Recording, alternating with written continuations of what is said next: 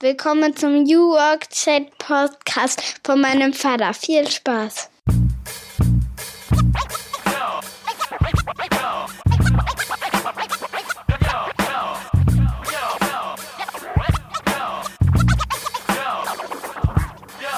Moin und herzlich willkommen zum New Work Chat Podcast.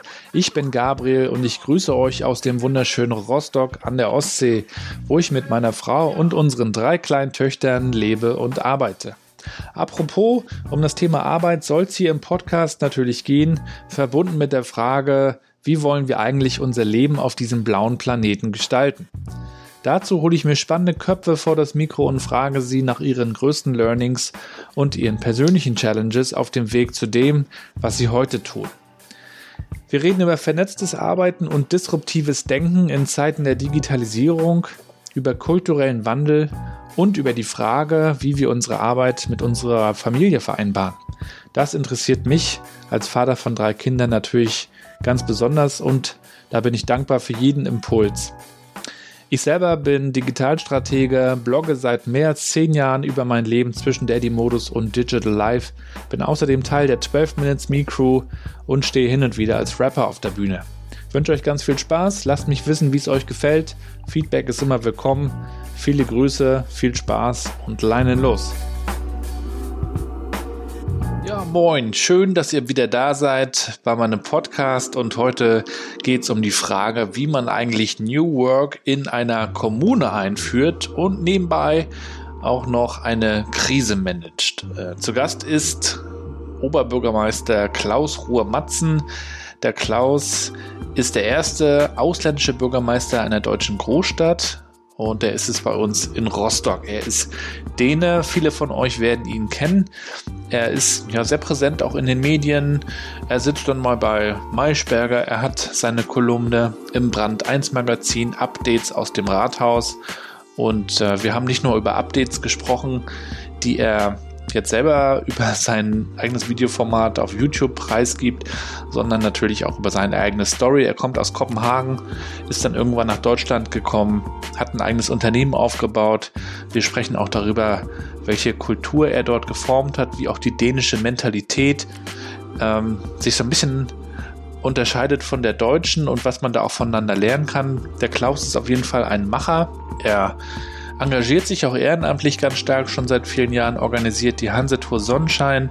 Daher kenne ich ihn auch. Ich habe ihn zu meiner Zeit bei der Ostseesparkasse Rostock auch in dem Zusammenhang kennengelernt, denn die OSPA war Hauptsponsor der Hansetour Sonnenschein, der Benefiz-Radtour durch Mecklenburg-Vorpommern zugunsten schwerkranker Kinder und der Klaus ist nicht nur mitgefahren, sondern hat es eben auch ermöglicht und Sponsoren eingesammelt. Sowas macht er, aber er ist eben auch Familienvater und er ist jetzt in der Corona-Zeit, die quasi gerade begann, als er frisch gewählt ins Rostocker Rathaus kam. Ähm, in dieser Zeit musste er sich beweisen und hat natürlich auch Widerstände erfahren. Auch darum geht es in diesem Gespräch. Wie geht man damit um? Wie bewegt man Neues? Wie schafft man Transformation in, ja, einem, in einer Organisation, die möglicherweise nicht als innovatives Speedboot bekannt ist. Für mich eine große Ehre, dass der Klaus zu Gast war. Der Klaus duzt dir alle. Insofern ein entspanntes, lockeres Miteinander. Er hat im Anschluss auch noch meiner Oma zum Geburtstag gratuliert per Videogruß. Also ähm, ein, toller Gast. Äh, freue mich sehr, dass es geklappt hat und wünsche euch jetzt ganz viel Spaß.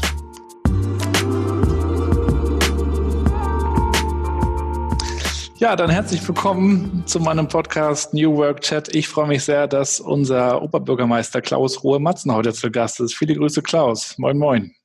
Moin, grüß dich. Ich freue mich auch dabei zu sein. Sehr schön. Ich hatte ja vor einer Weile schon mal angefragt, ob du dabei bist. Und äh, normalerweise grüße ich immer in die weite Welt hinaus, denn ich unterhalte mich ja auch gerne mit Leuten, die in München, in Berlin oder auch mal ganz woanders sitzen. Aber heute reden wir innerhalb Rostocks äh, von Warnemünde nach Rostock. Ich bin ja im Dock-In und du bist im Rathaus, ne? Genau, so ist es. Also ich weiß nicht, wo du bist, aber ich bin im Rathaus. Ja, wir sitzen ja im Dock-In. Wir sind ja umgezogen vom AdWork ins Dock-In mit Mandarin. Und ähm, ja, da freue ich mich sehr, dass wir uns heute mal unterhalten können über New Work, über neues Arbeiten, aber auch über Rostock, über dein, äh, dein Thema, deine Motivation, was du jetzt bewegst. Und ähm, ich glaube, du bist vielen natürlich auch ein Begriff, nicht nur in Rostock, sondern auch über die Grenzen hinaus. Äh, die Medien haben das natürlich auch dankbar aufgenommen, als du Bürgermeister bei uns in Rostock geworden bist. Du hast in der Brand 1 deine Interviewserie, äh, du hast regelmäßig deine Auftritte, aber trotzdem gibt es bestimmt immer noch mal wieder Leute, die dich nicht kennen. Wenn dich jetzt so ein Kind fragt, was machst du eigentlich beruflich, was würdest du dann antworten? Also dann würde ich in der Tat sagen, dass ich Bürgermeister bin. Ich würde gar nicht sagen Oberbürgermeister. Äh, Kinder lieben irgendwie Bürgermeister. Ich glaube, es gibt viele Kinderbücher, Serien, wie auch immer, die irgendwie ist der Bürgermeister irgendwie der Chef mit dem goldenen Schlüssel, äh, äh, weil sie sind immer so quasi begeistert. Ich höre auch ganz oft, wenn ich so an einen großen Haufen an Kindern vorbeikomme, der, der Bürgermeister und so, also so eine gewisse Begeisterung vorhanden. Die haben da, glaube ich, irgend so einen Gedanken, das ist der, der sitzt da im Rathaus und ist Chef und hat den ganzen Tag nichts zu tun, außer den goldenen Schlüssel sich anzugucken. Deswegen, das braucht man nicht großen Kind beschreiben. Ähm, aber inhaltlich hätte ich sicherlich ein paar Ideen für die Kinder. Und wenn du jetzt ähm, fünf Hashtags nehmen müsstest, die dich beschreiben, was würdest du dann nehmen? Ja, auf jeden Fall, weil es mir wichtig ist, Hashtag Klaus.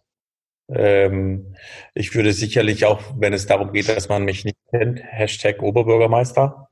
Ähm, für mich wäre auch Hashtag Däne ganz äh, passend und Hashtag Schmal City, weil es mir ein Anliegen ist und am Ende darf natürlich nicht fehlen Hashtag äh, Rostock, schönste Stadt der Welt. Ja, sehr schön. Das sagen auch die Hamburger von sich, aber das, das sehen wir ein bisschen ja, anders. Die waren ne? halt alle nicht in Rostock. das stimmt. Herr Klaus, du bist äh, nicht nur der erste Däne, der äh, Bürgermeister einer deutschen Stadt geworden ist, sondern sogar der erste äh, eines, anderes, eines anderen Landes. Ähm, und das tut Einer uns... Großstadt, muss man fairerweise sagen. Okay, also. einer Großstadt. Aber äh, insofern eine, eine Innovation schon. Ähm, du kommst aus Dänemark, wenn du dich nochmal zurückerinnerst, du, wie du in Dänemark aufgewachsen bist. Du kommst aus Kopenhagen, glaube ich, ne? Genau. So wie quasi jede vierte Däne. Stimmt. Wie, was war deine Arbeit in deiner Kindheit eigentlich für ein Begriff? War das ein positiver Begriff oder war das eher so, äh, man freut sich aufs Wochenende und auf die Rente am Ende? Also in, in der Tat ist es so, dass meine äh, Eltern haben sich, als ich ganz klein war, glaube ich vier Jahre oder so geschieden. Äh, und meine Mama war dann alleinerziehend mit mir. Als Arztsekretärin, hatte echt einen harten Job, hat mich morgens äh, in äh, Tagesinstitution da gebracht und nachmittags abgeholt. Und wir mussten dann noch einkaufen und die Einkaufe nach Hause schleppen und Fahrrad und dann in unsere kleine Wohnung. Und später hat sie einen neuen Mann kennengelernt und dieser Mann äh, zeigte sich raus wieder als äh, starker Unternehmer, Entrepreneur, hat vieles gegründet und war quasi zwei Welten für mich zu erleben. Einmal quasi dieses Arbeiterleben. Dort, wo ich geboren bin, gab es übrigens in der Wohnung auch keinen äh, Toilette und so. Es war alles im Flur. Man wurde als Baby dann in der Küchenspüle geduscht. Äh, also quasi so doch etwas andere Verhältnisse. Später halt äh, dieses äh, mitzuerleben, dass man eine Firma gründen kann, was daraus an Möglichkeiten entsteht. Und äh, deswegen, ich hatte übrigens auch meine erste Firma selber mit zwölf Jahren gegründet, äh, eine Rasenmäherkompanie äh, haben wir Rasen gemäht bei uns selber, beim Nachbar und immer größer werdende Gebiete. Und äh, ja, deswegen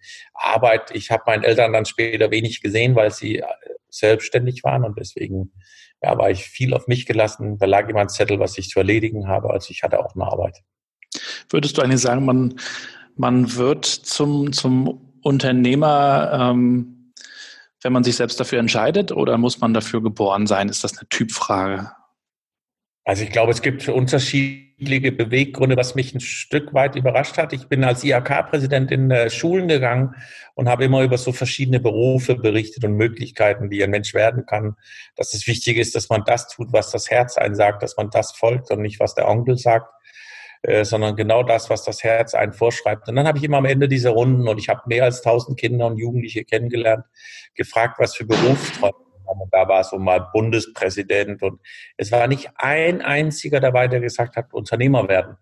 Und darüber war ich tatsächlich ziemlich überrascht. Äh, also, dass unter tausend Kinder das nicht ein einziger denkt. Und das zeigt uns ein großes Problem auf, ein Manko. Nur das, was ich kenne, das, was ich erlebe, kann ich natürlich auch von träumen. Den Menschen zu sagen, weißt du, das Schönste an selbstständig sein ist, dass du äh, entscheiden kannst, allerdings natürlich auch selbst und ständig, aber also diese Freiheit, die das dir gibt und die Möglichkeiten. Und viele denken so von Unternehmer oder Selbstständig muss gleich eine Riesenbude sein. Nein, es kann im Kleinen, im Alleinigen äh, durchstarten, im, im Einkaufsservice für Omis kann auch ein Unternehmen sein. Und ich habe Schülerfirmen kennengelernt, das war wirklich cool, da haben die sich so ein bisschen einen Gedanke damit gemacht, aber wir haben nicht so eine echte Kultur der, der, der Gründer, der Startups, sondern dem wollen wir ja jetzt auch arbeiten. Es gibt ja, ich hoffe, du hast es gelesen, aktuell äh, eine Erhebung von Prognos, die im Handelsblatt abgebildet war. Wo er hat es nicht gelesen. Der Artikel ging ja gerade irgendwie durch alle Medien durch. Also alle Rostocker und Mecklenburger haben es natürlich geteilt. Also die Studie sagt, dass Rostock äh, super Chancen hat, sich auch als Start-up-Stadt zu etablieren später. Ne? Dazu müssten wir natürlich auch nochmal an der Haltung ein bisschen arbeiten und auch gerade bei den Jüngeren ansetzen. Ne? Ja, da, also was da ganz wichtig ist, das muss jetzt äh, Taten folgen. Also eins ist, dass man uns diese Prognose so ein bisschen mit auf die Weg gibt, die Chance gibt. Jetzt muss die Politik, also ich und die Bürgerschaft, natürlich auch dafür den Weg bereiten. Wir haben das DITS, Digitales Innovationszentrum, gemeinsam mit der Uni. Das muss mit Leben befüllt werden. Da muss auch Geld natürlich hin. Da müssen Räumlichkeiten, da muss also quasi der Rahmen, die laufen schon jetzt ein bisschen, aber wir wollen sie zum richtig Laufen bringen. Und das ist ganz wichtig, dass wir das als Chance für uns als unsere Region erkennen. Ich glaube, wir Rostockerinnen und Rostocker haben schon längst erkannt, dass unsere Stadt große Chancen hat. Wir müssen es aber der Welt mitteilen. Und äh, die, wenn die jungen Menschen verspüren, hier ist ein ganz enger Band zwischen Wissenschaft, Wirtschaft und auch der Verwaltung, dann haben wir gute Karten. Ich war selber in Silicon Valley, habe dort gefragt, was ist eigentlich so der Erfolgsschlüssel? Warum ist diese komische äh, Pinienwald hier ein Erfolg? Also da ist ja nichts. Hm. Und dann hat gesagt, die Nähe zur Verwaltung. Die Verwaltung ist bereit, hinzuhören auf die Wirtschaft, zu sagen, okay, ist das das, was du brauchst, damit die, dein äh, Startup was werden kann? Dann ermöglichen wir das. Wir suchen mit dir eine Lösung, wie das umgesetzt werden kann. Und das ist, glaube ich, unser Schlüssel. Das, jetzt haben wir natürlich auch einen Bürgermeister, der selber Unternehmer war. Er kennt den Schlüssel. Wir kennen das Schlüsselloch, da müssen wir durch. Und jetzt gilt es aber da maximale Rückendeckung. Und ich glaube, dann können wir auch was wirklich hier in Rostock bewegen. Ja, und du hast schon mit zwölf Jahren, hast du gesagt, dein, dein erstes kleines Unternehmen gegründet und hast seitdem extrem viel auf die Beine gestellt. Hattest du eigentlich damals zu deiner Jugendzeit so einen Berufswunsch, etwas, was du unbedingt werden wolltest? Ja, ein bisschen davor gegliedert, weil ich es ja auch immer wieder gerne erwähne, wollte ich unbedingt Feuerwehrmann werden. Und das ist, glaube ich, so ein bisschen so vielleicht so von kleinen Jungs der Traum, in großen roten Autos fahren mit Blaulicht und äh, Menschen das Leben retten.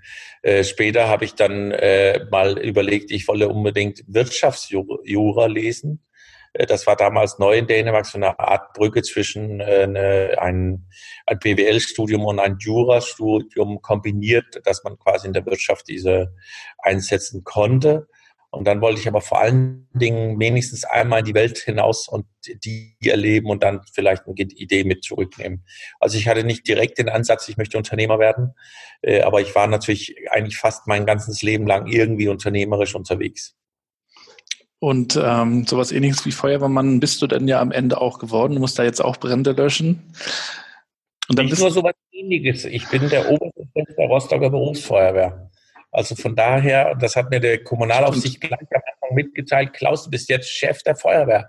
Du bist der höchste Feuerwehrmann. Sag ich, bin ich jetzt Feuerwehrmann? Ja, du bist der höchste Feuerwehrmann. Also wenn ich zum Einsatz mal kommen könnte, könnte ich auch sagen, ich übernehme jetzt hier das Kommando. Das wäre nicht gut weder für die Feuerwehr noch für unsere Bürgerinnen und Bürger. Aber zum 112. Geburtstag, den hatten sie vor kurzem, haben die äh, mir einen Helm geschenkt. Also ich habe jetzt auch meinen eigenen Feuerwehrhelm, mit dem bin ich ganz stolz nach Hause stutziert, so ging äh, ja durch Warnemünde und dachte, hoffentlich sehen das jetzt möglichst viele. Bin oben bei meinen Mädels angekommen, sag hier, guck mal, meine Mädels, was ist denn das? Ja, ein Feuerwehrhelm. Was willst du denn damit? Ja, den habe ich geschenkt bekommen. Kannst du ins Büro lassen. Da wusste ich, okay, ganz gut beliebt bei, bei meinen Mädels. Also habe ich nächsten Morgen, bin ich zwar wieder stolz mit meinem Helm zum Auto gelaufen und Jetzt steht das hier im Büro. Jeder Gast muss sich meinen Helm anschauen. Aber ich freue mich darüber. Ich bin auch stolz auf die Rostocker Feuerwehr. Die machen einen guten Job, auch unsere freiwillige Feuerwehren. Das sind immer Kameraden unter sich. Äh, also Kameraden und Innen. Ähm, und das finde ich echt großartiges Gefühl, wenn wir bei denen sind. Die machen auch Jugendarbeit, also in vielen Bereichen. Und das ist was Wichtiges und das ist auch wichtig, dass wir das immer alle schätzen. Daher cool, cool Feuerwehrchef zu sein. Ja, das glaube ich. Und sag mal, als du ähm, von Dänemark nach Deutschland gekommen bist, was hat da eigentlich den Ausschlag gegeben? Ja, das ist auch wiederum ein bisschen ärgerlich, weil es so ehrlich letztendlich ist. Also ich hatte ein Losverfahren zur Musterung. In Dänemark macht man das so bei Soldaten. Und äh, wenn wer eine niedrige Nummer äh, bekommt, wird gezogen und muss zum Militär. Und wer ein hohes Nummer hat, der muss nicht. Ich hatte eine sehr hohe Nummer und äh, habe aber dann äh, gesagt, dass ich gerne zur Königswache der äh, Königin möchte. Das sind die mit diesen riesen Mützen. Und äh, dann äh, hat mein Vater, aber achso, das muss man eine, eine Woche warten, um sich freiwillig zu melden nach der Verlosung, äh, weil man soll es sich genau überlegen. Und dann habe ich meinem Papa das erzählt und der hat gesagt, Klaus, bist du bekloppt? Also nicht freiwillig im, im Wald Löcher buddeln, geh lieber ein Jahr in Ausland. Und dann habe ich mich in ein deutsches Möbelhaus beworben, unten im Ruhrgebiet. Und äh, die riefen dann auch an und ich hatte ein Gespräch mit denen, die sagten, oh, das war die beste Bewerbung. Und ich dachte, ja. Yeah. Und so nach 20 Minuten, es war allerdings auch die einzige Bewerbung. Ah, okay. okay. Alles klar. Aber ich bin dann halt los ins Ruhrgebiet, nur mit dem Koffer und ja, ein paar Basketballstiefel, ein paar Shirts. Wusste gar nicht, was das Leben für mich bereithält. So ein bisschen Abenteuerlust. Ich hatte so in Größenordnung 400 Euro mit. Äh, das war also waren damals ja 800 Mark ähm, äh, im Großen und Ganzen. Ja, das war mein Anfang von Deutschland. Und da habe ich dann drei Tage äh, die Woche Möbel ausgeliefert, drei Tage die Woche habe ich im Möbel Möbel verkauft und äh, ja hatte daran äh, doch gefallen, aber dachte irgendwann, ich hatte, glaube ich, einen Tag im Monat frei. Äh, das ist, könnte ich ja eigentlich auch für mich selber machen und nicht für jemand Fremdes. Ich war relativ schnell in so einem Möbelhaus Chef und auch relativ schnell wiederum für drei Möbelhäuser verantwortlich und dachte, das machst du doch alleine. Hab mit ein paar Leute gesprochen und irgendjemanden hat mir gesagt, Rostock wäre ein guter Ort. Ich wollte eigentlich lieber nach Dresden. Äh, ich weiß aber nicht warum, aber damals dachte ich, dass Dresden so der Ort ist. Äh, aber die haben mich überzeugt, dass Rostock das Richtige wäre. Und ich kannte eigentlich nur Rostock wegen Hansa Rostock. Sehr gut. Das, ja, so ein Däne, der im Ruhrgebiet zieht, der, da war Sergei Barbares und so Jungs hier damals bei Hansa. Das war eine richtig starke Truppe. Die haben auch immer die Liga gut aufgemischt. Immer schön der Überraschungskandidat. Oder peinlich. Ja, genau. Ich habe die Bande geliebt, weil ich mochte gerne Fußball wetten. Und Hansa war immer so ein Geheimtipp, wo man, wo man immer ganz gut äh, äh, tippen konnte, weil äh, niemanden die groß auf die Rechnung hatten und äh, ja, Olli Neuville, alle. Also das war war richtig coole Zeit. Und ähm, als ich hierher kommen bin, in übrigens auch, muss ich auch sagen, hat mir das auch überrascht, wie stark, das gab, glaube ich, Hansa-Kartoffeln. Es gab, also hier diese Stadt hat für Hansa gelebt. Wenn man im Ruhrgebiet, da ist ja Schalke, Dortmund, Gladbach, Leverkusen. Also da, da, es war auch viel Sport und so, aber hier war einfach alles Hansa. Äh, und so wie die Leute das geliebt haben, das war schon auffällig. Hat mir aber gut gefallen. Ich mag ja gerne Sport, deswegen habe ich, äh, passte das ja ganz gut, dass es das ist, wofür ich Rostock kannte. Und du warst doch näher an Dänemark wieder dran, ne? Hattest dann auch einen kürzeren äh, Weg, wenn du mal nach Hause wolltest, einmal mit der Fähre rüber. Ja, das stimmt, aber das war eigentlich in sich kein Beweggrund. Was mir aber wiederum, was ich hier mag, ist diese hanseatische, also die Hansestadt, dieses Ganze, das hier, also nicht die Entfernung, aber die Nähe quasi. Also mhm. es ist irgendwie skandinavischer hier äh, vom, mhm. vom, vom Ganzen und das ist natürlich schön kannst du eigentlich durch unsere Stadt gehen und das äh, auch äh, hätte auch Dänemark sein können. Könnte Riebe, Eschberg, also auch die haben solche Stadtteile wie wir, also passt eigentlich gut. Und dann hast du 98, hast du Möbel Wikinger gegründet. Hatte, mhm. Was hast du dir da vorgenommen? Hast du dir da Ziele gesteckt und gesagt, Mensch, ich möchte den Laden jetzt in fünf Jahren da haben, in zehn Jahren da, oder bist du einfach mal losgelaufen? Also, als wir äh, losgelegt haben, haben wir so gedacht, da machen wir 20 Stück von.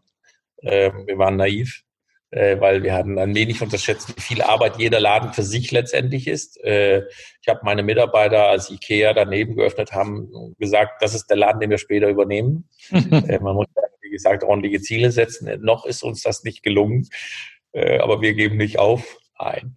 Ähm, da ich mochte schon immer Ikea, muss ich jetzt mal fairerweise hoffe, das ist jetzt kein Werbeblock, aber Ähm, auch da gibt es eine kleine nette Anekdote. Ich hatte, wir wohnten mal in einem Haus und sind umgezogen und meine Frau wollte dann neue Möbel fürs Gästezimmer. Sag ich, ich glaube, in dem alten waren noch gar keine Gäste drin. Also wenn dann bitte nicht mehr mit Wikinger-Möbel, sondern vielleicht mit Ikea. Und als Dank hat meine Frau von dem an immer im Flur mir ein Ikea-Möbelstück hingestellt, so dass ich abends, wenn ich nach Hause kam, immer als erstes ein Ikea-Möbelstück sah. Ähm, von der Warte her, ähm, ja, schon ein bisschen merkwürdig vom Gedanken her, ein Möbelhaus zu haben und dann andere Möbel. Aber genau das ist eigentlich auch das, was das Leben ausmacht. Man muss nicht immer nur sein eigenen Zeugs um sich herum haben, um sich wohl zu fühlen, sondern auch anderes zulassen. Und ja, die Zielsetzung war, das Ding soll groß werden. Man merkt, äh, was ist eigentlich später denn die Zufriedenstellenheit in noch mehr? Also wenn du ein Viking hast, ganz cool. Machst du noch einen auf, auch interessant und spannend, weil es eine neue Aufgabe ist. Mein alter Chef hatte mal gesagt, wenn du ein gutes Möbelhaus kaputt machen willst, dann machst du eine Filiale.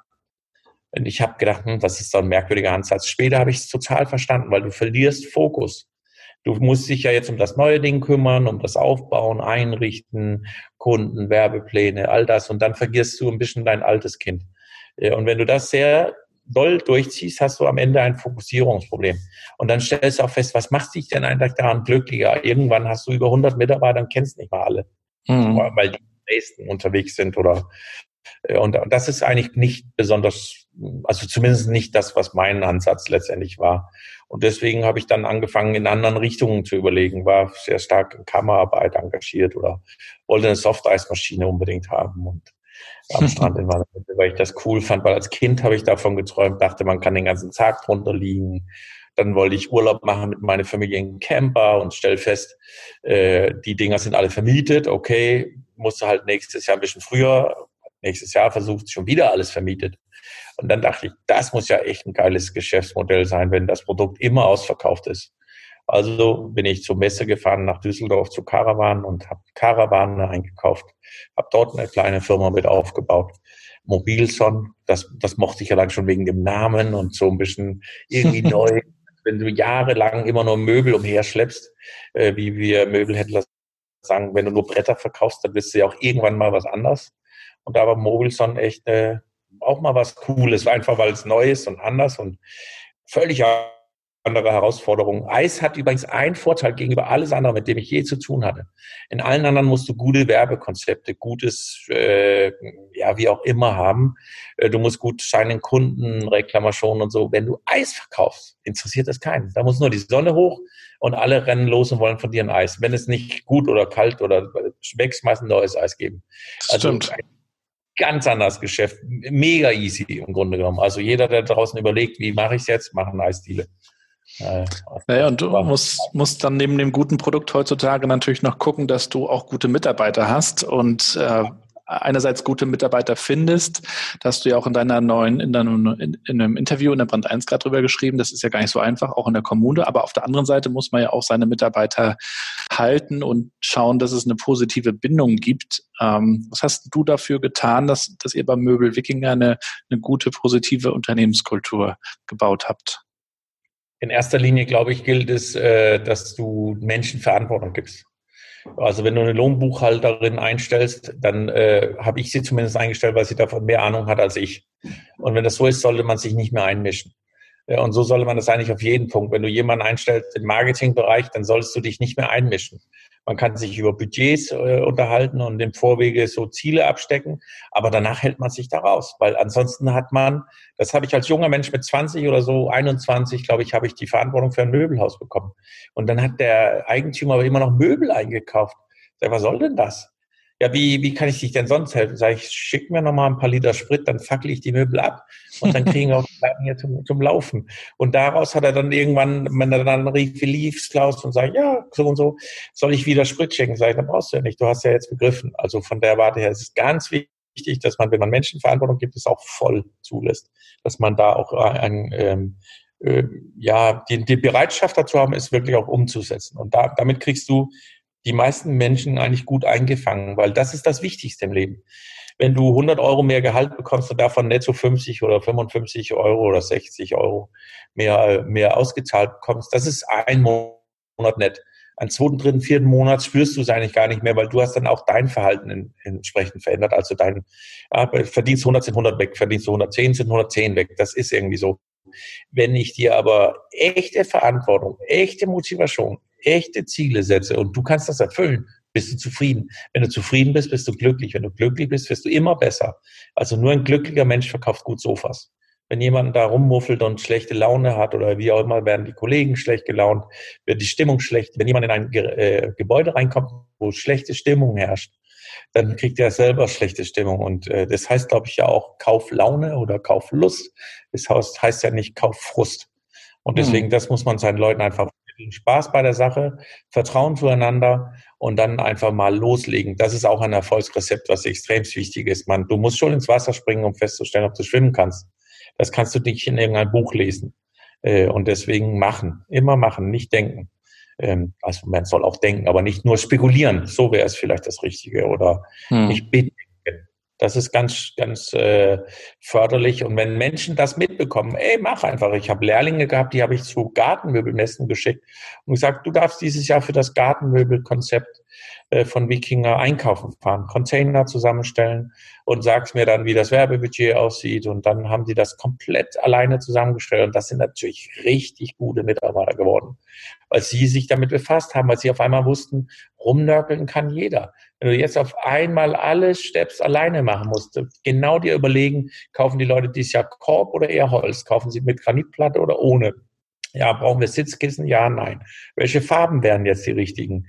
Was für eine Kampagne musst du dazu fahren? Zeitung, Druck, online oder vielleicht äh, im Radio? Wie hast du dir das gedacht und warum hast du dir das? Also ich habe auch eine Sache immer mit meinen Mitarbeitern früher gehabt, dass wenn jemand nach hinten kam, wenn ich mal Chef war für den und er mir dann eine Frage stellte mit den Kunden, hat sagt, ja, wie würdest du es machen? Dann hat er gesagt, ich mache jetzt so und so, okay, dann habe ich einen Zettel gemacht, den in eine Schublade gelegt. Wusste, der Kollege kommt jetzt in eine Stunde, in zehn Minuten oder in vier Wochen wieder. Und wenn er dann wieder reinkam, sagt, hier kannst du auf dem Zettel lesen. Äh, sag, woher wussten Sie das? Sag ich, weil Kunden immer so sind. Ich wusste ja, was das Problem ist. Ja, warum haben Sie mir das dann nicht gesagt? Sag ich, weil ich wollte, dass Sie einmal lernen, dass Sie mir sagen, was die Lösung ist, dass wir beide darüber reden. Und äh, wenn ich dann sage, ich glaube, das ist nicht ein optimaler Ansatz, versuch mal eine Alternative, dass du denkst, dass das nicht nur ein Klugscheißer ist, sondern äh, weil das aus Erfahrung ist, aber dass du auch gerne eigene Erfahrungen sammeln darfst ja, aber es wäre ja viel nützlicher gewesen, sage ich, nee, das Nützliche ist, wenn du jetzt verstanden hast, dass es immer ist, komm, mach einen Vorschlag. Wenn wir sagen, suboptimal, noch ein Vorschlag, dann macht man noch einen weiteren Vorschlag und dann geht man direkt mit dem Ding los. Und dadurch werden Menschen total motiviert, weil sie eigen entscheiden. Auch wenn man übrigens falsch entscheidet, steht der Chef immer noch voll hinter dir, aber du hast entschieden. Nur so werden wir ja ein starkes Team. Der Chef kann niemals allein mit jedem Kunden reden. Dann braucht er ja keine Verkäufer. Dann braucht er keine Kundenberater äh, wenn, oder braucht auch keine Monteure, wenn immer jeder mit dem Chef reden will. Mein Grundsatzantwort ist da sowieso immer, wollen Sie eine gute Beratung oder mit dem Chef sprechen? äh, ja, aber so muss der Chef hat ja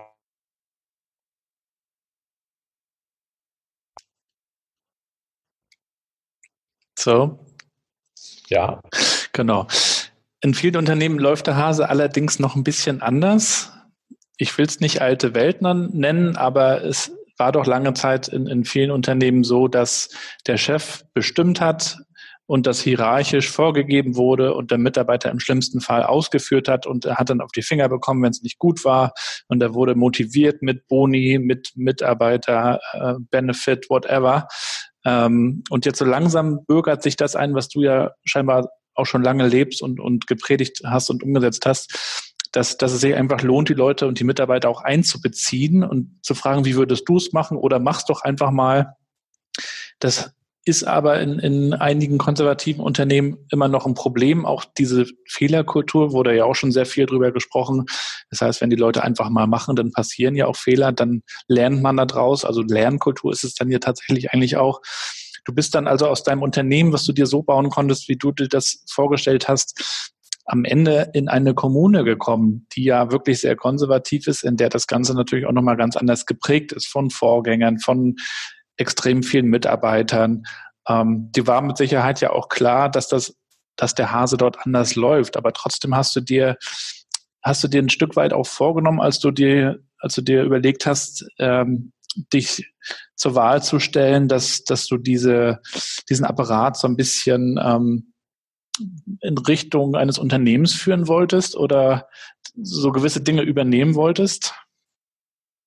Naja, also ich glaube, es ist ja klar, dass man das, was man selber als Skills oder Eigenschaften irgendwo ein Stück weit hat, meint auch besser woanders einsetzen zu können oder mit einsetzen zu können, dass man Vorstellungen von dem Ganzen hat, wenn, wenn man der Auffassung ist, wir müssen was tun. Also einer meiner wichtigsten Ansätze ist ja der Ansatz Menschen die Stadt äh, menschenfreundliche Stadt klingt erstmal relativ harmlos, ist es aber bei weitem nicht. Das ist ein Stück weit Bürgerinnen und Bürger zentriert zu betrachten. Also wie würde der Bürger etwas sich wünschen? Wie würde der Bürger was sagen? Wie sieht der Bürger das, was wir tun? Äh, und das ist so diese Denke erst einmal, weil sonst ist immer die Frage gewesen, wie soll die Verwaltung denn das umsetzen? Oder also so, äh, das ist der, der normale Denke in einer Verwaltung. Wir walten und verwalten das Gesetz. Ja, und jetzt muss die umgedrehte Logik die sein, was erwartet der Bürger von uns? Wie erwartet der Bürger, dass wir das tun? Und jetzt kommen wir zu etwas, was total interessant ist, weil das so ein bisschen auf dem eben andockt, was wir eben hatten.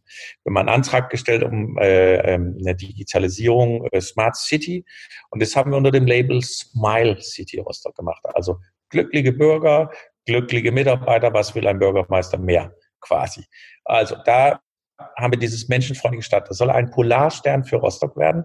Und wenn wir jetzt das runterbrechen auf unseren Mitarbeiterinnen und Mitarbeiter, gab es auch jetzt zuletzt eine, doch, würde ich mal sagen, relativ kontrovers diskutiert, auch in meinem Personalrat, Vorschlag von mir, nämlich, dass man auch Mitarbeiter bewertet. Also wenn ein Bürgerin oder Bürger äh, sich äh, neu anmeldet in Rostock, dann würde ich eigentlich das äh, mir wünschen, dass wir im Nachgang abfragen, wie war das Ganze für Sie?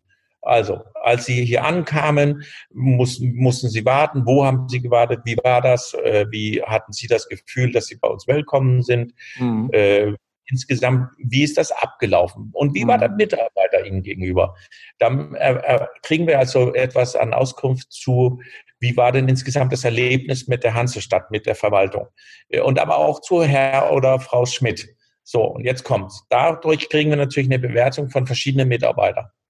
Wenn permanent ein Mitarbeiter 1,4 Sterne kriegt und ein anderer Mitarbeiter 4,8 Sterne für die gleiche Tätigkeit, dann müssen wir ja mit der Mitarbeiter 1,4 Sterne mal sprechen. Frage, wie können wir das optimieren? Weil ich bin überzeugt, dieser Mitarbeiterin oder Mitarbeiter steht ja morgens nicht auf und denkt, wie kann ich heute Rostock verärgern? Sondern irgendwann im Laufe des Arbeitstages läuft irgendwas schief. Vielleicht ist es aber auch so, dass genau dieser Mitarbeiter der Grinch ist, der, der, wenn er am Kaffeeautomaten steht, dann gehst du ganz sicher nicht rüber und holst dir einen Kaffee. Und das heißt also, wie können wir mit diesen Menschen arbeiten? Wir haben innerhalb der Verwaltung ähm, zu wenig, glaube ich, in der Fort- und Weiterbildung unserer Mitarbeiterinnen getan. Äh, die motivieren Menschen mal zu sagen, okay, wie kann ich dich mitnehmen? Wie kann ich dich begeistern? Wie kann wir dafür sorgen, dass der Bürger, wenn er bei dir war, besonders zufrieden ist? Hast du auch Sachen, wo du sagst, aber das ist ja auch unfair, dass der Bürger das und das und das. Also was können wir denn verbessern? Das sollte der Schlüssel sein. Anfänglich haben mein mit oder meine Belegschaft ist natürlich eher so gesehen, als jetzt würde der äh, möchte uns jetzt nur bewerten. Und das ist natürlich nicht der Fall. Ich möchte unsere Prozesse optimieren. Man muss es auch so sehen. In unseren äh, Ämtern ist es ja so, jemand, der besonders gut fachlich ist, wird irgendwann Amtsleiter.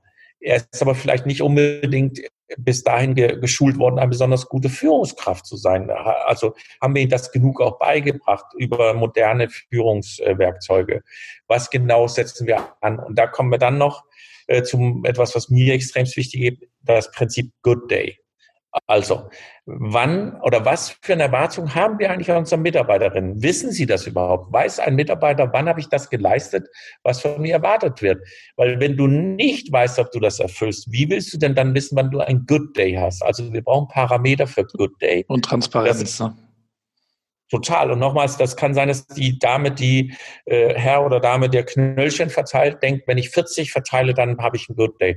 Vielleicht ist es aber viel mehr die Aufklärung, mal einem Bürger zu erklären, ja, wenn Sie hier abbiegen, dann ist das, oder hier sich hinstellen, kann die Bus nicht abbiegen. Deswegen ist das wichtig, dass man hier nicht steht. Äh, ist das vielleicht das, was viel wichtiger ist? Ist es wichtig, dass wir jemanden im Bauamt, der dorthin geht mit einem Bauantrag, überrascht und etwas für ihn ermöglichen?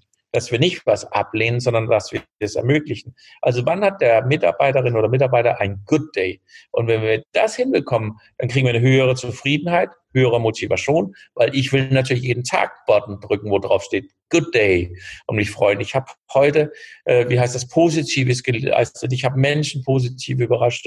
Meine Kollegen haben sich um mich gefreut. Also wir kriegen die Stimmung insgesamt hoch. Und ich glaube, diese Ansätze will eigentlich jeder. Die Frage ist nur, wie ich sie vermittelt bekomme, wie kriege ich jeden ab. Erfahrung geht, dass es in dem Miteinander besser, also Good Days werden. Mhm. Weil wer will denn ein Good Day? Das möchte ich gerne mal denjenigen begegnen. Man kann vieles davon sich in Skandinavien auch bei Verwaltung angucken. Und, und das ist natürlich jetzt meine Motivation, ein Stück weit das auch hier äh, unter den Kollegen zu verbreiten. Wann hast du denn das erste Mal darüber nachgedacht, wie es sein könnte, Bürgermeister zu sein? Du hast dich im September 2018 ähm, zur Wahl gestellt. Wie lange hast du schon darüber nachgedacht vorher? Also es gab ein Event irgendwie, ich würde sagen Februar oder März 18, äh, so eine Art Weihnachtsfeier von äh, der Bundeskanzlerin äh, auf dem ich eingeladen war. Und dann aus dem Kreise haben mich Leute gefragt, ob ich mir vorstellen könnte, Oberbürgermeister zu werden.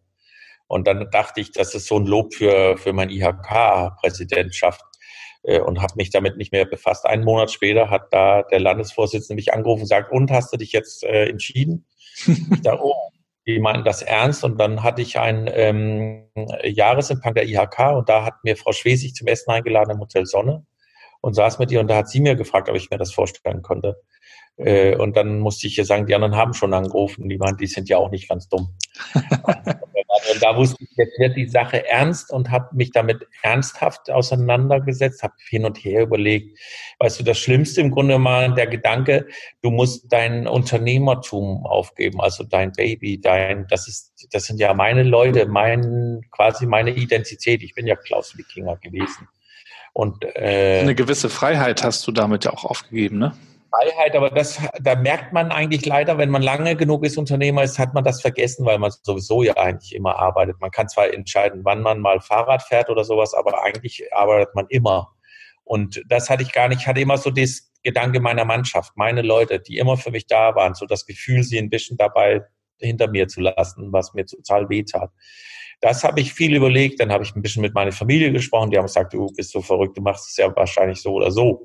und als ich all dem durch war und so dachte, okay, dann fiel mir ein, man kann ja auch verlieren. Also wenn man zur Wahl antritt. Und dann musste ich nochmal mit meiner Frau sprechen und die hat gleich gesagt, weil ich sagte, das Schlimme ist ja, dann wärst du ja vielleicht sowas wie die Verlierer sagt das ist hier vollkommen egal, das ist Demokratie. Und das finde ich ein schöner Ansatz zu wissen. Du kannst mit dem Projekt durchstarten, das kann auch daneben gehen, das nimmt dir deine liebsten äh, Menschen nicht übel. Und wenn, wenn du das weißt, das Schlimme war aber, da hatte ich das noch niemand erzählt und dann rief mir NDR an und sagte, also es gab mehrfach Anfragen von Zeitungen und so, heute Abend bringen wir die Geschichte im Nordmagazin. Und da musste ich schnell meine Mama anrufen und sagen, äh, es könnte heute Abend in den Nachrichten was geben und ich musste in meine Firma schnell hin und den Leuten da das mitteilen, weil die wussten das natürlich alle noch nicht. Äh, und das war so ein bisschen unangenehm, so im Wahlkampf quasi einzusteigen. Und ich wusste wirklich nicht, worauf ich mich einlasse. Das gebe ich heute ehrlich zu. Das war extremst anstrengend, äh, super lehrreich. Der Wahlkampf, äh, meinst du? Ja, hm. Äh, also wir haben das ja selber gewoppt mit eigenen Leuten und mit eigenen Ideen und ja, ihr habt ja vor allen Dingen einen Wahlkampf hingelegt, den also mindestens Rostock so noch nie gesehen hat, wahrscheinlich auch viele andere Städte so noch nicht gesehen hätten. Angefangen von Socken über Podcast bis zu einem äh, Computer-Videospiel, äh, bis zu deinem Logo. Also du hast wirklich nochmal eine Marke darüber aufgebaut, auch mit deinem Look. Es gibt, glaube ich, einen Friseur, ich weiß nicht, ob die das noch haben, die den Matzen-Look angeboten haben. Also du hast da wirklich äh, eine Kampagne gefahren, die, die es so noch nicht gab, die natürlich auch ein bisschen polarisiert hat. Aber du hast dir da scheinbar auch schon Gedanken über deine Marke gemacht, ne? Naja gut, das ist natürlich klar, wenn du als Unternehmer mit irgendwas einen durchstartest, dann hast du eine gewisse Erfahrung da drin. Und ich glaube, äh, Politik äh, konnte oder kann sowas auch gut gebrauchen. Zumindestens, wenn ich heute auch sehe, ich kriege sehr viele, ähm, äh, wie heißt das so, Mitteilungen von anderen Politikern, die nochmal nachfragen nach etwas. Ich habe auch gesehen, in Deutschland gab es die eine oder andere Kampagne, die dem sehr nahe liegt. Und äh, für der ein oder andere Kniff, äh, den wir benutzt haben, der wird jetzt auch von anderen Leuten eingesetzt. Das ist ja auch in Ordnung. Das ist ja ein Stück weit eine Entwicklung. Ich habe damals auch immer gesagt, es wäre ja, wenn man mit sowas startet, dann willst du ja auch Erfolg haben. Und ich hätte mich natürlich im Stadthafen hinstellen können mit einem Schild, Schild auf dem steht IBIMS. Aber dann hätte ich auch keinen Erfolg gehabt. Und ich glaube, das muss auch einfach ein Grundsatz sein, wenn du im Leben was tust, dann tu es ordentlich, sonst lass es. Also wenn, wenn du die, diesen Entscheidungen getroffen hast, dass du es jetzt durchziehst, dann machst du es auch ordentlich.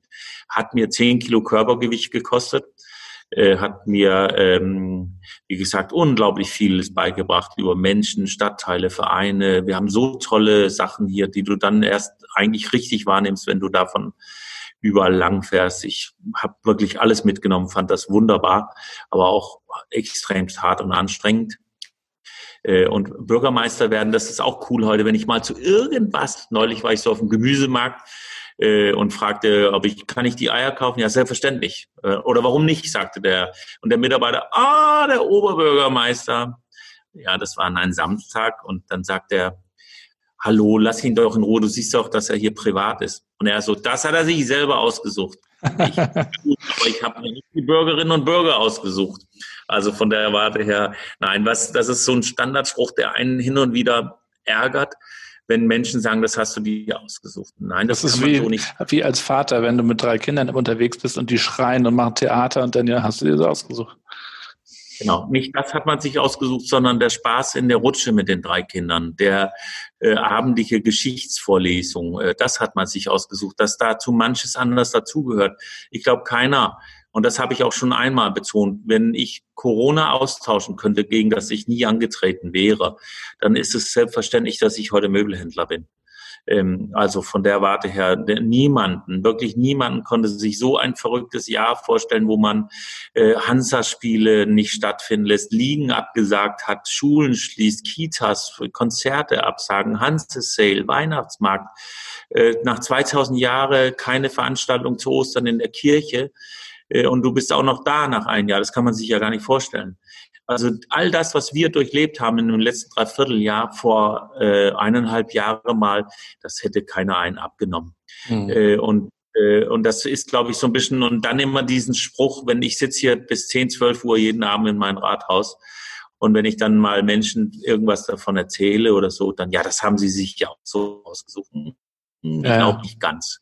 Und das ist ja. so ein bisschen schade, dass das so abgetan wird. Das ist auch deswegen schade, weil das äh, äh, schon heftig ist, was einem abverlangt wird. Das ist, äh, geht auch auf die Substanz. Ähm, mhm. Aber trotzdem ist es ein genialer Job. Also sensationell. Wir, wir fingen eben vorher an, Feuerwehr, Müllabfuhr, äh, Wasser, Krankenhaus, äh, Kernverwaltung, Wohnungsgesellschaft kleine Kinder, alte Menschen. Äh, äh, du hast alles im Programm. Wir haben einen schönen Stadthafen, einen Strand, wir haben äh, Sorgen. Äh, es ist ja jeden Tag auch ein neues Problem da. Das ist auch so was Verrücktes. Also wenn heute zwei Bälle in der Luft sind, sind morgen vier. An diesem Gefühl muss man sich irgendwann auch anfreunden, zu wissen, dass ein, zwei Bälle runterfallen, die kriegst du auch nicht mehr aufgefangen, mhm. äh, sondern schauen, welche sind die schwere oder großen Bälle und die musst du einfach fangen. Und, ähm, und du musst auch akzeptieren, dass einfach vieles nicht 100 Prozent wird. Das ist so, so, man muss mal überlegen, wir wollen ein Volkstheater für über 100 Millionen bauen. Wir wollen eine Buga. Wir wollen äh, die Stadtverwaltung digitalisieren. Äh, wir wollen eine Eis- und Schwimmhalle. Die meisten diese Dinger wären für die meisten Bürgermeister das primäre äh, Herausforderung für die nächsten sieben Jahre. Nebenher läuft aber eine kleine Corona.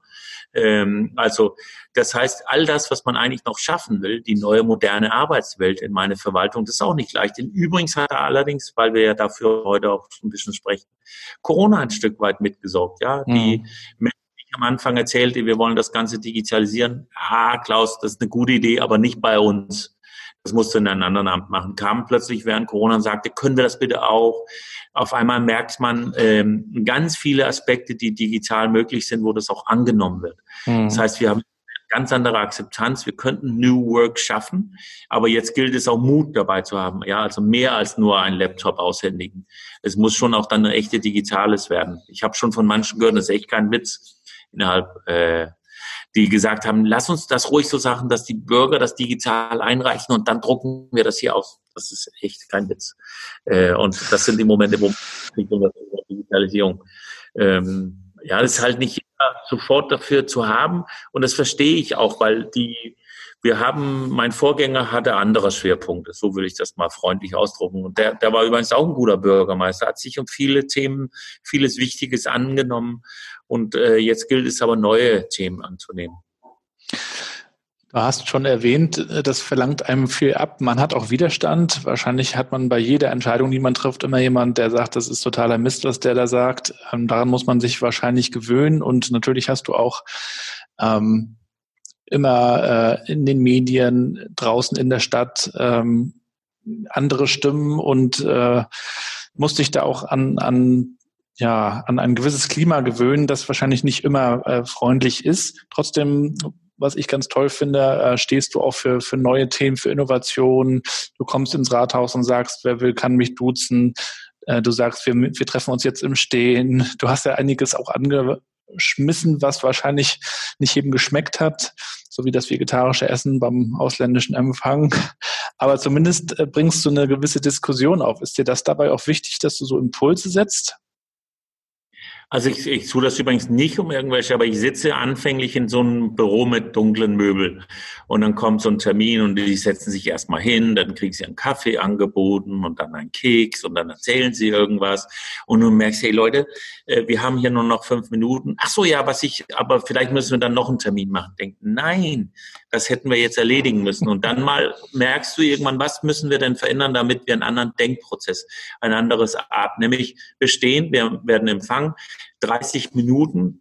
Wer länger braucht, muss ein Buch schreiben. Wenn man das so ein bisschen als Definition mitgibt, dann wissen die Leute, okay, ich muss mich kurz fassen, gleich Ziel, äh, anbringen und fertig. Das ist also dann von sich aus nicht, um aufzufallen. Mhm. Äh, und da, da kannst du dir einfach so das eine nach dem anderen packen und sagen, wie willst du auch mental den Leuten das in so ein dunkles Etwas? Jetzt steht da ein heller Tisch mit, glaube ich, acht, äh, so eine, an dem man sich anlehnen kann und einen Bildschirm. Ich glaube, sitzt da gerade jemand drin? Naja, aber wir müssen ja einen anderen mal, weil wir sind ja Podcast ohne Bild. Zeige ich dir sonst mal. Äh, mhm. Ja, das ist halt sehr, sehr nüchtern, sehr skandinavisch und daher äh, kühl, aber auch zum schnellen Entscheiden. Äh, man muss sich das auch vorstellen, ein Bürgermeister ist quasi die Abladestelle sämtlicher Probleme dieser Stadt. Du stehst Montag früh auf und erfährst, die Pommernbrücke hält nicht mehr. Na super. Okay, was wollen wir denn machen? Ja, das sollen Sie uns sagen. Okay, ja, habt ihr denn schon ausgerechnet, was passiert mit den Verkehre? Was sind Alternativen? Was kostet das und so weiter? Äh, und dann beschäftigt man sich damit, obwohl man eigentlich ein anderes Schwerpunkt sich selber gesetzt hatte. Dann kriegt man die Mitteilung, dass irgend so ein Kran irgendwo abgerutscht ist oder zusammenknickt oder dies oder äh, dann gibt es irgendwelche schwere Schicksale. Äh, also und, und das hast du den ganzen Tag. Dann will der Bauhof dies, dann will er jenes, äh, dann dann äh, ist was weiß ich irgendein Thema Buga, äh, dann ist was mit Digitalisierung, äh, dann gibt es ein Problem an eine Schule. Also das heißt, es ist ein so ein Ort, wo auch sehr viel äh, zum äh, abgeladen wird, was auch völlig normal ist. Das ist übrigens auch interessant, dass der Bürgerinnen und Bürger einen anderen Blick auf ihren Bürgermeister letztendlich haben oder auf dem Themenfeld, nämlich so, das kann der Bürgermeister doch entscheiden. Ja, das kann er aber nicht alleine entscheiden. Dafür braucht man politische Mehrheiten. Also ein Bürgermeister rennt nicht rum und sagt, wir machen jetzt das und das machen wir nicht und dann machen wir das, sondern die musst du schon für dich vereinen. Dann kommt einer und sagt, ich brauche so 140 Millionen für Straßenbahn. Huha, denkt man, das ist ja viel, aber was haben wir denn an Mehrwert? Hm, ein bisschen schwierig, einfach nur neue. Da wollen wir nicht ein bisschen über das Thema Mobilität erstmal diskutieren. Was ist denn die Zukunft? Also wenn wir die Dinge jetzt für 35 Jahre quasi festlegen also da, und da finde ich das manchmal, da fehlt mir das, weil du eben sagtest, das ist ja eine neue Welt. Ja, es ist deswegen neu, weil wir zwar als Team Rostock auftreten, aber es gibt auch unterschiedliche Interessen. Es ist ja nicht immer so, dass man unbedingt das möchte, was der Oberbürgermeister möchte, mhm. weil da mhm. spielt auch Politik mit rein. Äh, eine haben diese Interesse, andere haben jene Interesse. Das wird gegeneinander ausgespielt. Dann weißt du auch nie, wer spielt jetzt gerade welches Spiel, welcher Unterwasser-Mikado ist jetzt gerade im Aufsegeln. So, das heißt, es ist ein Nest dessen, wo weniger ähm, das ist wie so ein gewohntes Firmenumfeld, wo wir so gestärkt als Team Natürlich stehen wir als Verwaltung stärkt zusammen, die Bürgerschaft steht äh, zusammen, aber die steht auch immer schon unterschiedliche äh, Konstellationen und wir sind auch mit der Verwaltung dann in unterschiedliche Konstellationen, sind nicht immer unsere eine Meinung und das ist ja auch wichtig, mhm. weil so entsteht ein Austausch, aber für manchen Prozess, wo man denkt, jetzt wollten wir das doch so machen, wundert man sich, oh, das wird etwas schwieriger in der Umsetzung. wie schaffst du es dann bei all diesem bei all diesen Aufgaben, Anforderungen und auch all dem Stress und bestimmt auch auf dem Schlafmangel nochmal abzuschalten. Eine Sache weiß ich, du treibst viel Sport, du steigst auf, auch gerne aufs Rad. Die Hansetour Sonnenschein ist eine Sache, obwohl das wahrscheinlich nicht so die absolute Entspannung ist. Aber ähm, erzähl doch mal, wie du so runterkommst und äh, abschaltest. Also das Beste, was mir passieren kann, ist, wenn es mir mal gelingt, mit meinen Handballmädels in der Halle zu kommen, äh, da bin ich quasi voll Klaus. Ansonsten ist es so, wenn du Oberbürgermeister wirst, verlierst du deine Identität. Du bist nicht mehr Klaus für die Leute, deswegen am Anfang auch Hashtag Klaus. Äh, du bist der Oberbürgermeister. Das heißt, egal ob in Badehose am Strand oder wie auch immer, dann sprechen die Leute dich an und sagen, ah, wir haben übrigens noch mal die Woche einen Termin und du denkst, das auch erledigen.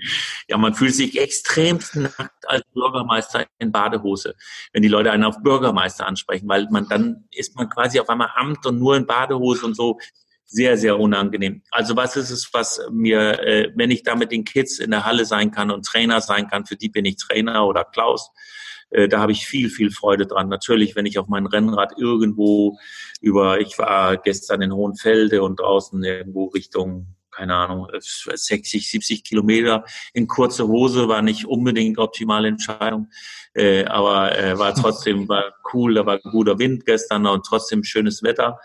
Ähm, also und ich glaube, dass man, wenn man da so den Ostseewind nochmal um die Nase ziehen lässt, dann bläst das ein bisschen den Kopf leer. Das ist ganz wichtig. Also sich ein bisschen an die Grenzen bewegen. Das ist ja, was ich am Rennrad liebe. Fahre auch unheimlich gerne in die Berge, weil ich da weiß, dass ich mich hochquälen muss und es gibt nur ich. Man kann nicht sagen, kannst du bitte oder der Kollege war schlecht. Nein, du bist allein verantwortlich dafür, dass du nach oben kommst. Das gefällt mir gut am Rennrad. Ja, natürlich mit der Familie. Äh, ansonsten, aber es ist im Moment quasi nicht richtig machbar. Also ich bin nie ganz raus. Ich arbeite, ja, wie ich vorher vielleicht sagte, 10 Uhr abends ist nicht ungewöhnlich als der Termin, wenn ich hier rauskomme. Und ja, das ist so ein bisschen, das zerrt ganz schön, das spürt man, das ist schon, geht an die Substanz. Aber okay, das ist auch. Macht der Bürgermeister denn auch Homeoffice? Ja, zwischendurch, aber ich wollte das mal, ich hatte eigentlich mir vorgenommen, einen Tag im Monat. Das ist einmal in 14 Monate jetzt gelang, äh, gelungen. Ich habe manchmal so, dass ich morgens ein, eine Telefonkonferenz von zu Hause aus mache oder also eine Videokonferenz und gehe dann danach kurz mit meinem Hund. Und das habe ich aber gemerkt, das ist ein bisschen unangenehm wenn du zehn, halb elf mit dem Hund äh, durch den Park läufst, denken die Leute ja, oh ja, ich wäre aber auch gerne mal Bürgermeister. Also so ein bisschen, ja, da hast du so, da weiß ja auch keiner, ob du heute einen freien Tag hast, habe ich ja eh nie, aber ähm, also man, das empfinde ich so als bisschen schwierig und deswegen bin ich eigentlich lieber, wenn in mobiles Arbeiten halt nicht zu Hause, sondern von irgendwo aus. Dann, wenn ich jetzt bei euch im Dog-In sitzen würde, äh, dann nimmt mir das keiner übel. Wenn ich, wie gesagt, dann da um die Wohnung herum tribbel, mit dem Hund, dann denkt ja jeder, wie gesagt, seins. Auch vielleicht ein Stück weit zurecht. Der Müllabfuhrmensch ist vier Uhr nachts aufgestanden, fährt dann sein Chef vorbei und denkt, hm, naja, mhm. also das ist auch okay so. Also von daher, das finde ich nicht so ganz so dramatisch, wie wenn man in der Badehose, dann kann sich wahrscheinlich jeder denken, okay, der hat wohl frei. Aber du musst schon äh, weit wegfahren, um nicht erkannt zu werden, ne? Das nervt wahrscheinlich auch manchmal, ne? Also ich naja, kenne es von, ich kenn's von Martin, ne? du warst ja auf Martins Weihnachtsfeier auch hier im Dock-In. Er hatte ja, ich habe ja mit ihm angefangen, Musik zu machen in Warnemünde und er hatte dann ja irgendwann diesen Punkt erreicht, an dem er nicht mehr rausgehen konnte. Und das war irgendwann noch cool und irgendwann hat es so genervt, dass er nach Rügen gezogen ist und weg und du musst dann irgendwie auch mal raus zwischendurch, ne? Ja, ich finde, man muss aufpassen mit dem Nerven, weil das ist nicht fair. Ähm, also was ich glaube, was man sagen muss, ist, dass es, äh, also wenn ich sage hier grundsätzlich im Rathaus, Kinder und Ju, äh, Kinder, Jugendliche und alte Menschen dürfen immer rein, wenn ich einen Termin habe. Wenn die hier im Rathaus reinkommen, dann sage ich wenigstens einmal Hallo, geht zur Faust und passt, weil das ist so ein bisschen, das muss die Erwartungshaltung an der Oberbürgermeister sein. Wenn ich äh, quasi angezogen wie ein Bürgermeister oder rund ums Rathaus, dann sollen die Leute auch mich ansprechen und Hallo sagen. Das ist der Ansporn, der sein muss. Wenn ich sie im Verein oder im Feuerwehr oder sonst wo besuche als Bürgermeister, sollen sie mich anquatschen, sollen sie meinen Ohren abschnattern. Wenn sie mich vielleicht samstags mit meiner Familie an der Eisdiele sehen, dann kann man ja winken oder grüßen so ist es aber schwer, weil da gibt's auch wirklich so, da gibt man eine alte Omi, die freut sich und dann freue ich mich natürlich auch. Also und ich muss da sagen, ich bin auch wirklich überrascht, die Rostockerinnen und Rostocker sind echt Also ich glaube, ich würde sagen, zwei, drei negative Kommentare hatte ich in 14 Monate. Also das ist ja irre. Mhm. Die sind immer lieb und grüßen und winken. Und äh, da ein dänisches Fernsehen war nach der Wahl hier und wollte mich interviewen. Während ich interviewt werde, kommt einer und reicht mir ein Eis. Ich denke, oh, stehe ich da mit dem Eis live im dänischen Fernsehen geht aus die Berichterstattung, esse ich mein Eis. Fangen wir an einer anderen Stelle an, kommt der nächste Bürgerin und schenkt mir ein Eis. Und da hat der dänische Fernsehtyp gesagt, er hat noch nie erlebt. Er hatte gerade einen dänischen Politiker gefolgt und er sagte, er hatte eher den Eindruck, wenn die irgendwo hinkamen, sind die Leute weggerannt. Äh, und das muss man ja dann auch, wenn das so die Art ist, dann muss man das auch mitnehmen. Und das finde ich dann auch okay. Mhm. Deswegen bin ich da gerne bereit. Äh, ich glaube, man ist ja auch, du hast es vorher gesagt, wenn du eine Marke entwickelst, musst du auch natürlich den Preis insofern bezahlen, äh, dass du auch dafür was getan hast, dass die Leute dich erkennen. Und dann ist es auch so ein, Stück weit okay. Mhm. Aber das Irre ist, dass es jetzt tatsächlich auch ab und zu in Dänemark passiert. Also wo man sonst war eher das ja tatsächlich so ein Ort, wo man gerne mal hinflüchtet, wenn man Ruhe haben will. Äh, und da werde ich auch mal vom Kaufmann oder äh, beim, ich habe einen Kumpel, wenn ich da bin, dann baue ich Zäune und streiche Zäune, bin so ein normaler, äh, kämpfender junger Mann da und da kommen dann schon die Nachbarn rüber und wollen wissen, wie es mit Rostock steht. Und dann merkt man, okay, das ist da jetzt auch nicht mehr unbekannt. Mhm. Aber ist auch okay. Also nochmals, ich finde, weißt du, wenn man sieht, und das höre ich ja jetzt immer von überall, in, Deutschland kennt man Rostock jetzt auch ein Stück weit für das, was ich äh, hier mache. Äh, das ist doch sensationell. Also mir geht doch nicht. Das ist doch meine ja. Aufgabe, Bürgermeister. Deutschland soll an uns denken.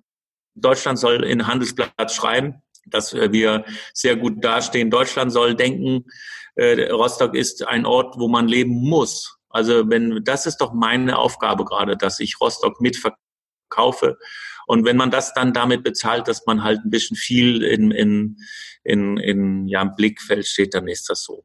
Und das, was viele gar nicht, wir sind ja oft in so Formate, in so Fernsehen, die vielleicht so etwas intellektuell, was man vielleicht jetzt nicht direkt selber anwählt oder was viele vielleicht nicht anwählen.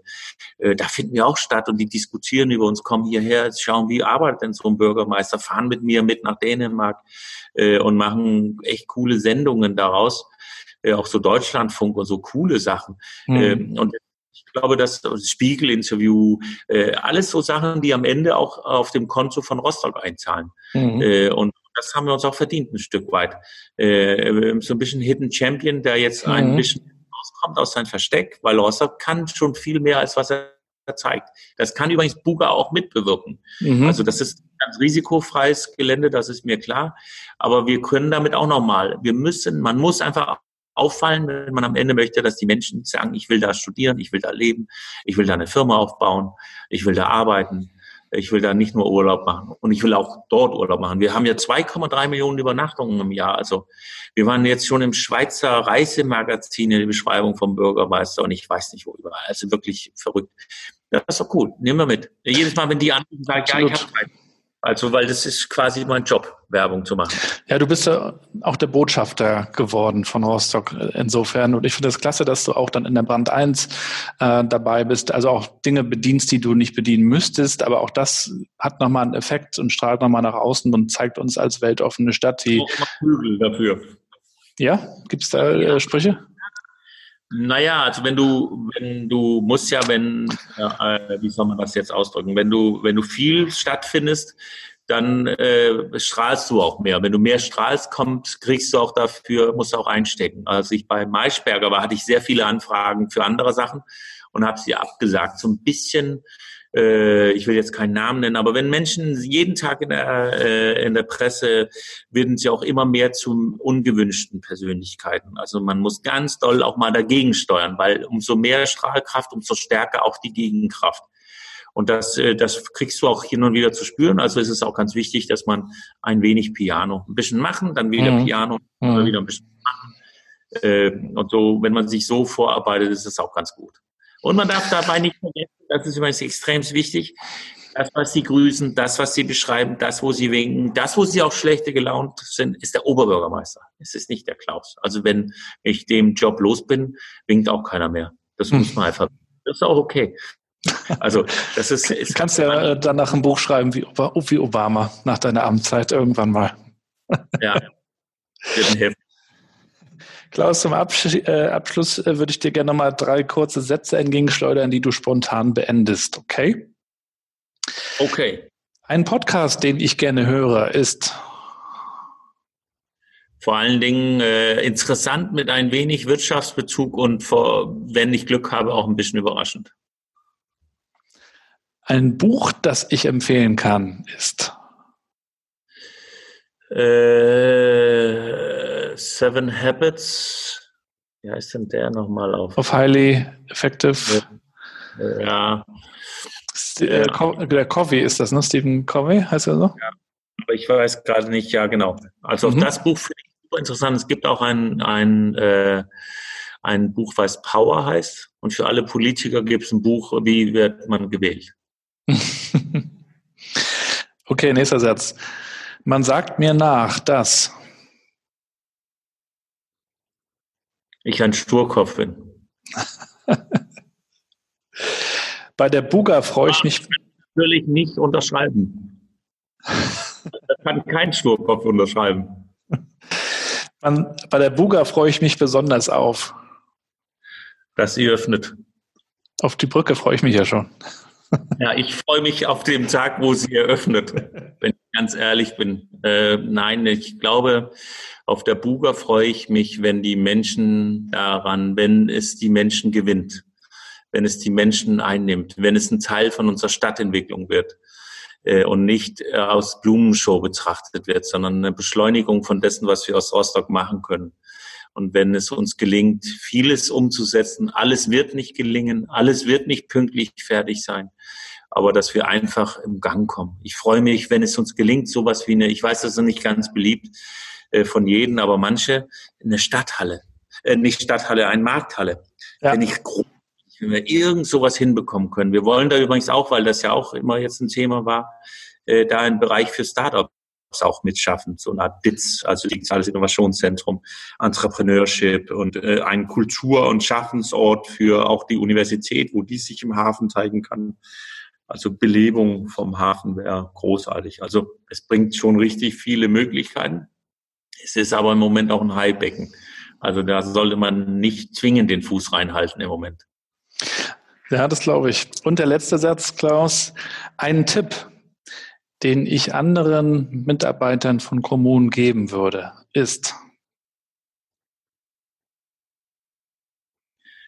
machen statt überlegen. Also Grundsatz, es ist besser, dass wir 80 Prozent umsetzen, als dass wir 100 Prozent planen. Ich hoffe, dass vielen Kollegen dem Schritt mitgehen, dass wir zukünftig stärker werden in, in pragmatisches Handeln äh, und ja, dass wir uns dem, dem Morgen annehmen. Sehr schön. Klaus, ich danke dir für dieses Interview, wünsche dir weiterhin alles Gute, bleib gesund vor allen Dingen in dieser Zeit. Hier die Mannschaft natürlich auch, liebe Grüße und an Christoph, das coole Dog-In in Warnemünde, da komme ich auch bald gerne wieder. Richtig hoffe, aus wir mal eine Art Weihnachtsevent wieder feiern können. Das hat er ja jedes Jahr auch gemacht für Obdachlose mhm. und auch die verrückte Weihnachtsfeier von äh, Martin, äh, Materia. Äh, das würde mich schon irgendwie, glaube ich, hungern wir alle danach wieder, äh, dass wir so solche verrückte Sachen wieder machen können. Und da wäre ich dann bin, freue ich mich wieder aufs Login und kann ich mir ja mal deinen Arbeitsplatz angucken. Ja, du bist natürlich herzlich eingeladen. Ähm jederzeit auf, ein, auf eine Tasse Kaffee sozusagen. Äh, an die Hörer da draußen, danke fürs Zuhören. Äh, verfolgt weiterhin, was der Klaus tut. Es wird darüber zu lesen und zu hören sein. Also Klaus, vielen Dank, ja. Schönen Tag dir noch. Ciao. Tschüss. Und wir sind auch schon wieder am Ende der Episode. Hat mir sehr viel Spaß gemacht, mich mit Klaus zu unterhalten. Ich saß in unserem neuen Büro von Mandarin in Warnemünde im Dock in dem ausgezeichneten Containerhostel und habe mich mit Klaus unterhalten, der im Rathaus saß. Wir haben auch darüber gesprochen, dass man als Bürgermeister auch mal ein Grenzgänger sein muss, also auch Dinge anders machen. Und mich würde natürlich auch interessieren, wie ihr das seht. Ich freue mich daher über Kommentare, schreibt mir gerne auch Mails, kontaktiert mich über meine Webseite gabrielrad.com. Ähm, Ideen, zu neuen Gästen sind natürlich auch immer herzlich willkommen. Ich bin eigentlich sehr interessiert daran, unterschiedliche Leute auch zu interviewen, die aus unterschiedlichen Schichten der Gesellschaft kommen, unterschiedlichen Professionen nachgehen. Und da gibt es jetzt auch schon Ideen zu neuen Geschichten und neuen äh, Folgen in 2021, die das Thema New Work vielleicht noch mal ein bisschen weiter fassen. Der eine oder andere hat sich vielleicht gefragt, warum die klassischen typischen New Work Köpfe nicht mehr hier im Podcast zuletzt aufgetaucht sind. Ähm, tatsächlich ist mir das, das äh, Leben und Arbeiten abseits der Buzzwords auch viel reizvoller. Und äh, ich finde es viel spannender, die Leute zu interviewen, die die Arbeit natürlich positiv interpretieren, die eine Aufgabe für sich gefunden haben und der nachgehen und nicht auf die Uhr schauen und äh, denen das Leben einfach gelingt. Und äh, ich glaube, von diesen Leuten können wir viel lernen, die für eine Sache brennen. Der Klaus ist auf jeden Fall so ein Grenzgänger, so wie er sich selbst bezeichnet, jemand, der nach vorne schaut, der einfach mal die Buga bewegen will. Er nennt sich ja auch bei Instagram Rostock bewegen. Und äh, ich finde, darum geht es auch bei New Work, dass wir Dinge bewegen, machen, ausprobieren, experimentieren, Fehler machen, hinfallen, aufstehen.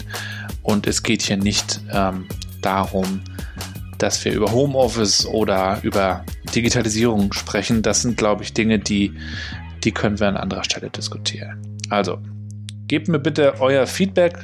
Darüber freue ich mich. Ansonsten wünsche ich euch natürlich alles Gute, auch jetzt in Richtung Weihnachtszeit. Bleibt gesund und viel Freude mit eurer Familie und bleibt connected. Ciao.